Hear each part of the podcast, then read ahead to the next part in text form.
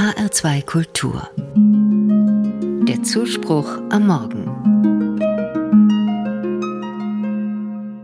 Wenn ich jetzt im November abends am Friedhof vorbeilaufe, leuchten da viele rote Lichter. Schön schaut das aus, melancholisch und tröstlich zugleich. Die Toten sind nicht vergessen. Der November ist ja der klassische Monat des Gedenkens an unsere Verstorbenen, auch in den Kirchen.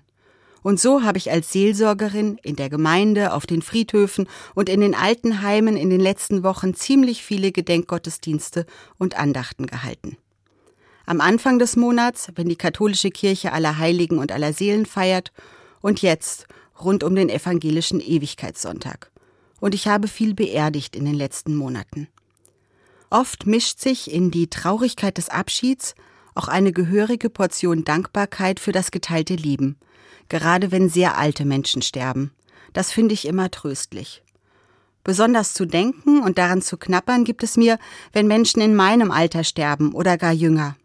Auch in diesem Jahr musste ich Bekannte und Freundinnen beerdigen, die ungefähr gleich alt waren wie ich, Mitte 50.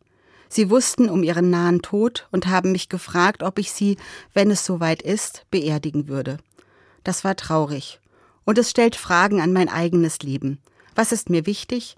Was will ich verwirklichen in meinem Leben?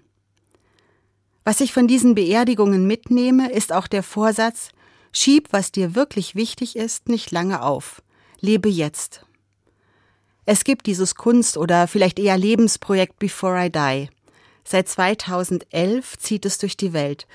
Eine US-amerikanische Künstlerin, Katie Chang, hat es initiiert. Before I die, I want. Oder auf Deutsch, bevor ich sterbe, möchte ich. Diese Worte stehen auf großen Tafeln im öffentlichen Raum und die Menschen, die daran vorbeikommen, können den Satz mit ihren eigenen Wünschen fortschreiben. Normalerweise füllen sich die Tafeln schnell. Ich hatte diese Aktion das erste Mal vor einigen Jahren in Italien entdeckt. Da stand auf großen Tafeln an den Marktständen in Trastevere in Rom Prima di morire vorrei. Bevor ich sterbe, möchte ich. Das hat mich damals sehr fasziniert. Alle Tafeln waren bereits vollgeschrieben und ich habe dann mit großem Interesse die Wünsche der anderen gelesen. Inzwischen wurde diese Aktion auch in Frankfurt und in anderen Städten in Deutschland durchgeführt. Ich glaube, es ist gut, sich solche Fragen zu stellen, auch wenn kaum jemand gerne ans eigene Sterben denkt. Es ist ein Anstoß.